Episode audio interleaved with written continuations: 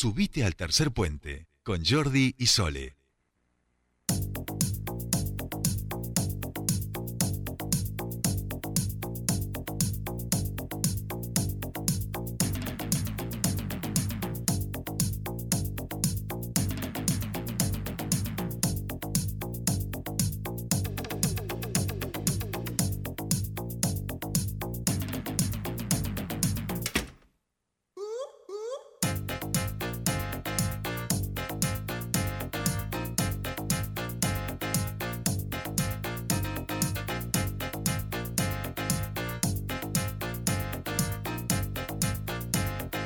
Y así comienza nuestra columna de la tarde de hoy de Academicismo Popular con el gran Fernando Casulo.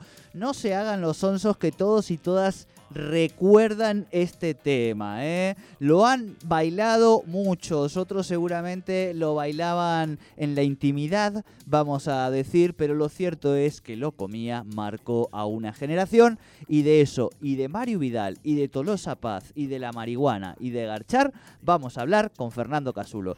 Fer, ¿cómo estamos? Muy buenas tardes, bienvenido a tu espacio. Bien, ¿cómo va?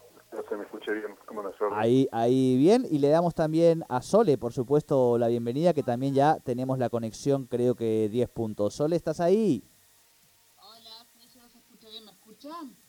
Te escuchamos, te escuchamos. Ahí yo creo que te van a... Bien, bien, bien, listo, perfecto. Perfecto. Bien, Fer, eh, eh, lo cierto es que esta columna empezó el martes, eh, por equivocación mía, vamos a decir me agarró la ansiedad, yo ya pensé que salíamos, eh, me corrigiste, estuviste bien y me tiraste esta data y yo dije compramos totalmente, digamos. ¿Por qué? Porque vamos a hacer referencia a un hilo de Twitter tuyo, como es siempre el punto de partida de, de esta columna. Y contanos vos un poco, cómo, cómo, cuál ha sido tu, por qué nos has propuesto esto, vamos a decir. Fue, hiciste un caso de columna precoz hicimos el martes, porque bueno, viste que esta semana se difumina un poco el... En general desde la pandemia ya tenemos la, la cronología medio rota. Y bueno, el martes tenemos lo que jueves y encima llueve más o menos ininterrumpido, así que sí. Pero en ese día, en esa urgencia, en esa ansia, conversábamos en términos de que esta no, no viene siendo, a ver, la más lúcida de las campañas en la presentación de plataformas y demás, por supuesto, lo genético, ¿no? sin ninguna mención puntual, dado que, digamos, este es un medio, un medio radial. Pero bueno, viene siendo un poquito bizarrita, ¿no? Viene, levantando un poquito eh, la, la, temperatura y yo hace mucho tiempo, y de hecho podemos dejar alguno para más adelante, se me había dado por analizar. Para que ahí te perdemos un poco la señal, Fer. ¿Ahí? Sí, se te había dado por analizar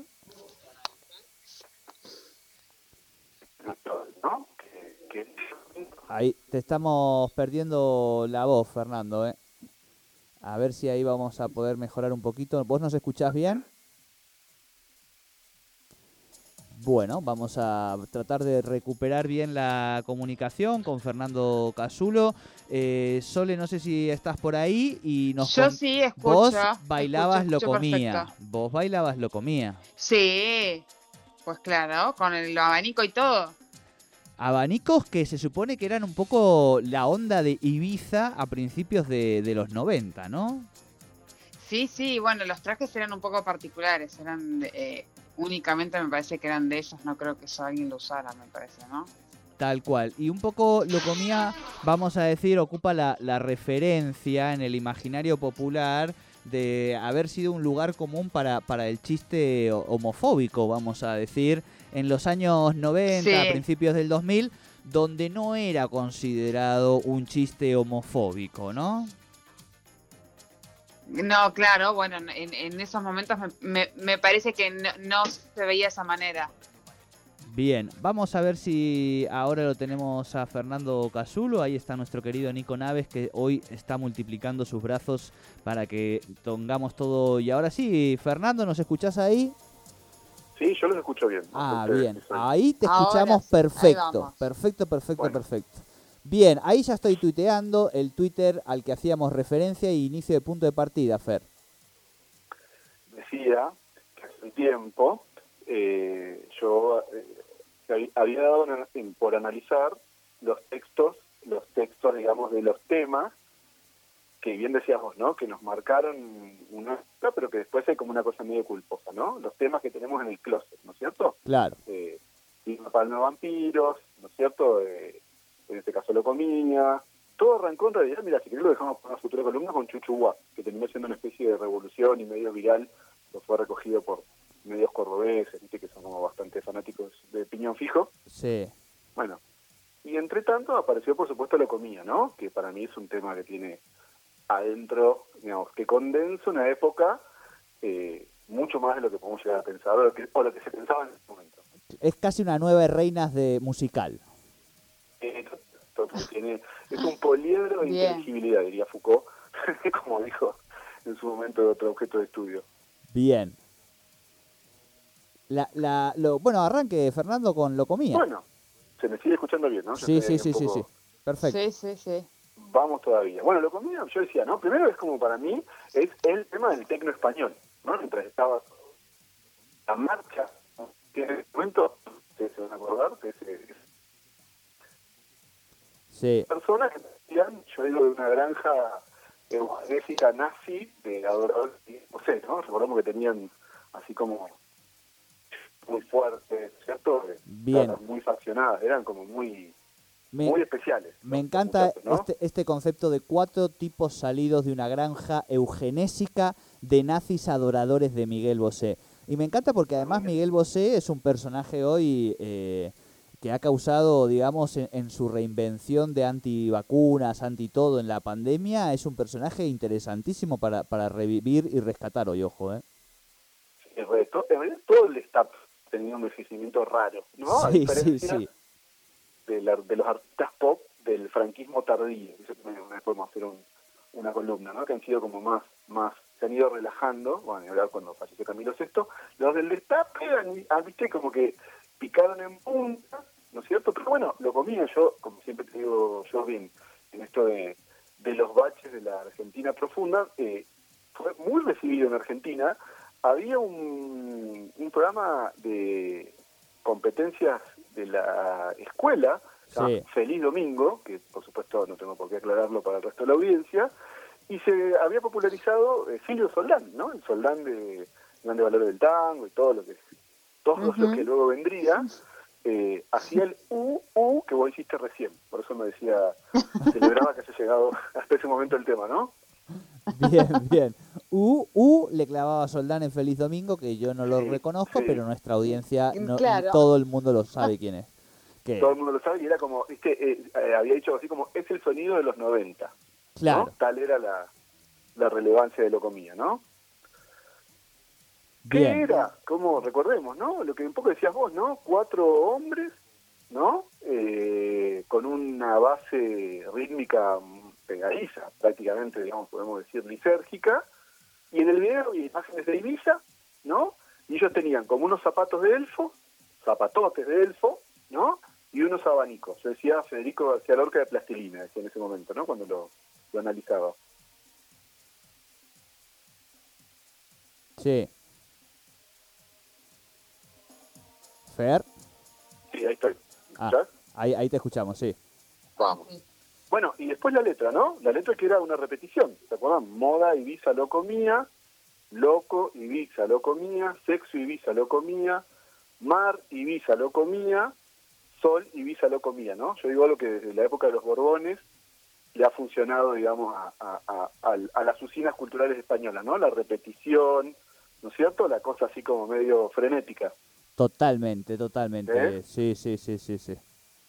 casi que era como cataléptico, ¿no? Era como una cosa que ta, ta, ta, ta, y rojo y amarillo, ¿no? Yo igual tengo la, español claro, la hipótesis de que eso es el problema de que se casaran entre ellos, digamos, cuando, cuando generas esa endogamia que generaron las, las, las eh. familias monárquicas, todo se vuelve un loop de sí mismo y se enrarece, ¿no? Me da mucha risa, eh, me diste el pie, el siguiente tuit del hilo, ah, dice un poco eso, ¿no? Esto de que que esto de la, el amarillo, el rojo, las lentejuelas, ¿no? Marcó un poco el paso de los austrias menores, de los mayores a los menores. Claro, claro, claro. Los austrias menores tuvieron algunas acusaciones de cierta práctica activa de la endogamia, para decirlo eh, livianamente. Tal cual, tal cual. Incesto, diría Segismundo unos, Incesto. unos siglos después.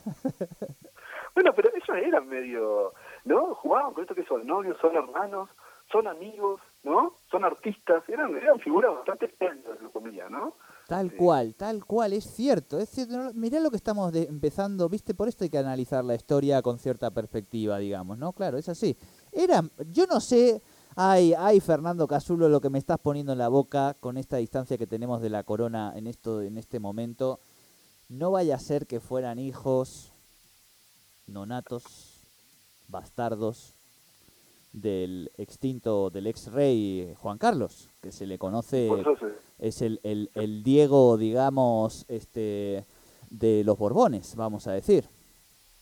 te digo, las dificultades en la comunicación hasta se pueden explicar por eso. ¿eh? No, me quiero, no me quiero poner paranoide, pero pero no, no sea cosa que vaya por ahí también, ¿eh?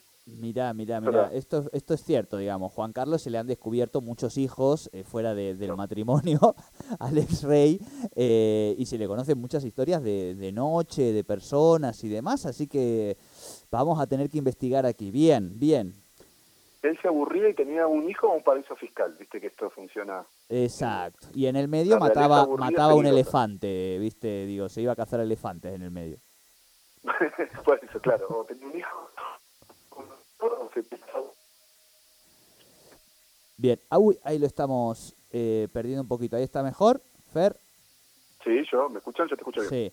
Bueno, ¿cómo haríamos el cierre de este de este ritmo de la noche eh, de locomía? Que, que hemos llegado un poco a este punto, ¿no? De decir, a ver si todavía ellos provienen de, de esa extirpe no reconocida de la, de la monarquía este, en la península ibérica, pero también estaría bueno saber que ha sido un poco de ellos y de otra gente que se dedicaba a estas cosas en los años 90, ¿no?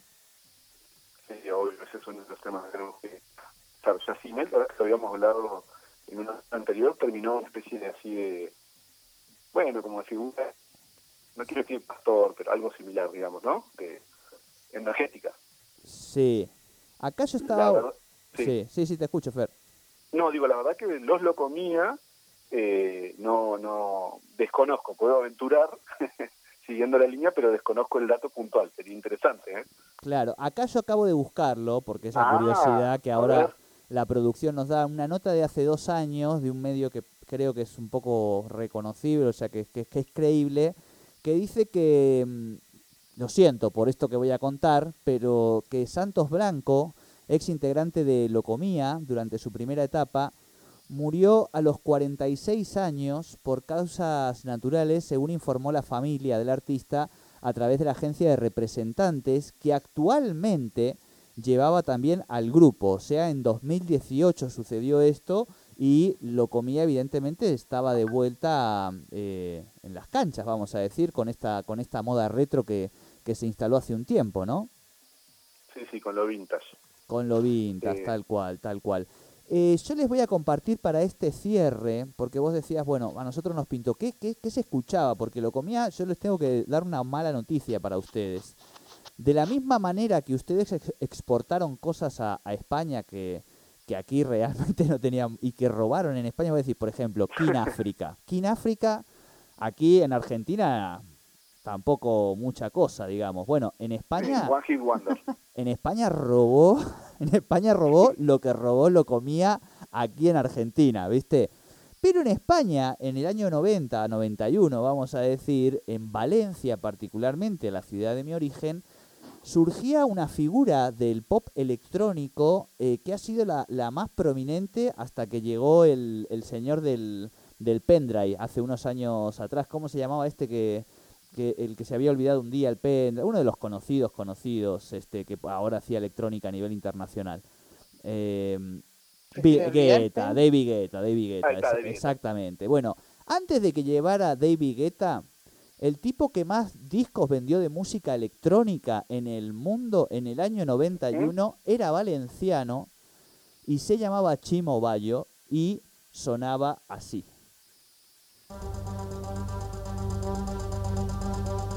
Yo no sé si llegó a la Argentina, pero Chimo Yo me Bayo acuerdo, ¿eh?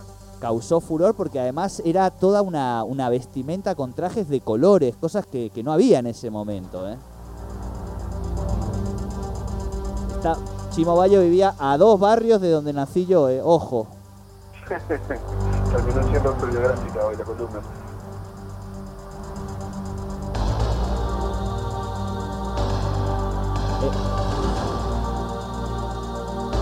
Ahí viene, ahí viene, ojo que viene. Dale.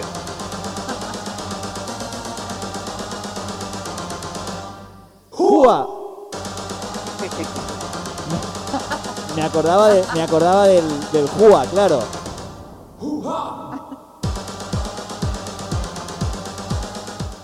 Fuera de joda, ganó un récord, tuvo récord Guinness con el, con este tema, esta sí, esta no, esta me gusta, me la como yo, digamos, una letra eh, con un También. sentido profundo, filosófico, que mucha gente le pasó desapercibida, pero que causó, como decíamos, en los 90, mientras aquí estaba Locomía, del otro lado del charco, King África y el señor Chimobayo en Valencia. ¿eh?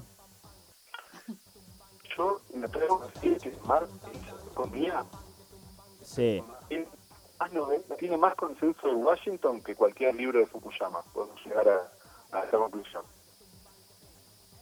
Ah, ah, me gusta. Eh, yo creo que nunca hubo un recital de Locomía y de Sacados juntos. Sí, sí. Sí hubo, porque creo Sí, que sí. eh, esa es como el preformateo total, ¿no? Por lo menos más, más regional, porque de Sacados tenía una onda así también. No, claro, también, ¿no? Hace house, Claro. más que... Yo también hice el análisis de ritmo de la noche. Podemos seguir con eso el próximo jueves, ¿eh? Ah, ah, me gusta, me gusta. Lo dejamos ahí plantado el ritmo de la noche para su análisis historiográfico y nos vamos, si te parece, nunca lo habías pensado en tu vida, Fernando, que ibas a despedir una columna académica con Chimo Bayo de fondo. Tu vecino. Para peor o para mejor. Exacto. Abrazo grande hasta la semana que viene, Fernando. Nos vemos, chicos. Hasta aquí, columna de Academicismo Popular con Fernando Casulo.